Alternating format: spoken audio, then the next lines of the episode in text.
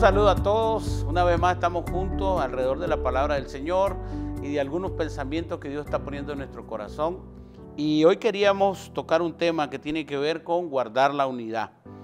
En el libro de Efesios, capítulo 4, verso del 1 al 6, dice de la siguiente manera, Yo pues, preso en el Señor, os ruego que andéis como es digno de la vocación con que fuisteis llamados, con toda humildad y mansedumbre, soportándoos con paciencia lo uno a lo otro, solícitos en guardar la unidad del Espíritu en el vínculo de la paz, un cuerpo y un espíritu con que fuisteis también llamados en una misma esperanza en vuestra vocación, un Señor, una fe, un bautismo, un Dios y Padre de todos, el cual es sobre todos y por todos y en todos.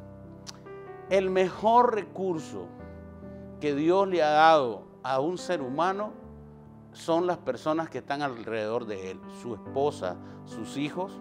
Si eres un empresario, las personas que trabajan contigo.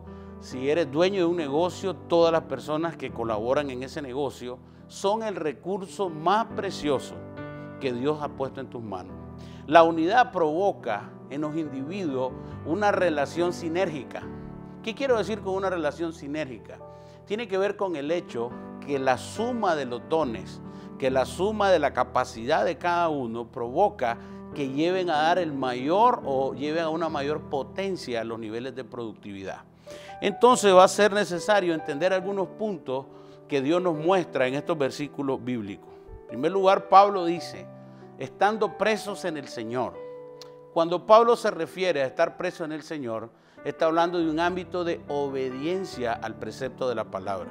Está hablando de un ámbito de obediencia a la voluntad de Dios. Ciertamente Dios a muchos de sus hijos en la Sagrada Escritura les dice que si preservan la obediencia a la palabra del Señor, serán prosperados. Evidentemente para nuestra casa puede ser igual, evidentemente para nuestro negocio puede ser igual. Entonces lo primero es estar en obediencia a la palabra del Señor. En segundo lugar dice, sean humildes. Ser humilde provee a un ambiente laboral o a un ambiente de familia eh, la capacidad de estar identificado con el quién yo soy. Entender quién soy me refleja qué yo puedo hacer. Ni más ni menos de lo que Dios me creó y con eso yo puedo alcanzar mayores niveles de capacidad y de fructificación como individuo. Tres, ser mansos.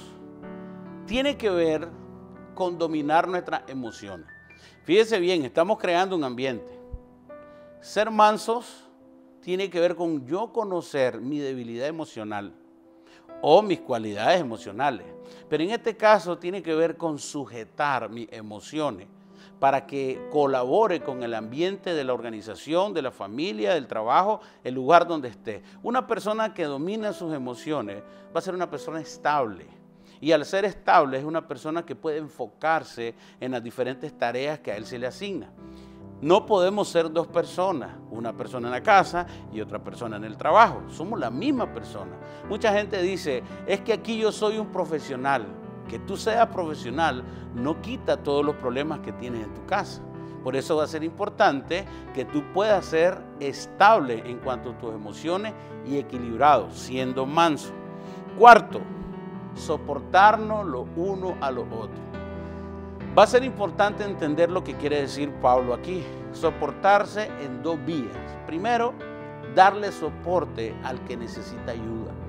En la familia y en las diferentes expresiones nuestras como individuo, siempre alguien necesita ayuda. Y va a ser necesario ser esa persona que le da soporte al que no sabe, al que no entiende, al que le cuesta aprender o al que se siente solo. Yo no sé si algunos recuerdan su primer día en cualquier lugar que hayan estado. Va a ser difícil que usted no recuerde a aquella persona que se le acercó por primera vez y le brindó ayuda. Eso es darse soporte. Por otro lado, siempre nosotros como hijos de Dios y como prójimos de alguien, vamos a tener que unirnos en las cosas buenas de ese alguien. Y las cosas malas vamos a tener la paz, de poder trabajar con eso y esperar el día que las personas mejoren o que las personas maduren. Eh, por otro lado, tener paciencia. Paciencia tiene que ver con un poquito de padecer. Y si usted suma lo que le he venido diciendo, al final hay un poquito de padecimiento. Van a haber cosas que no te van a gustar, que te van a molestar, que te van a hacer sentir mal y tienes que tener paciencia con eso, porque estoy seguro que después vendrán frutos en esa amistad o en esas relaciones. Por último, tiene que estar dispuesto, disponible, con una mentalidad de unidad para crear un ambiente propicio y que todos los frutos vayan a dar más del 100%. La unidad del Espíritu, Dios siempre en la unidad del Espíritu enviará bendición y vida eterna. Una casa, una empresa que lo gobierna un espíritu de unidad, el Señor enviará desde el cielo bendición y vida eterna. Que Dios les continúe bendiciendo.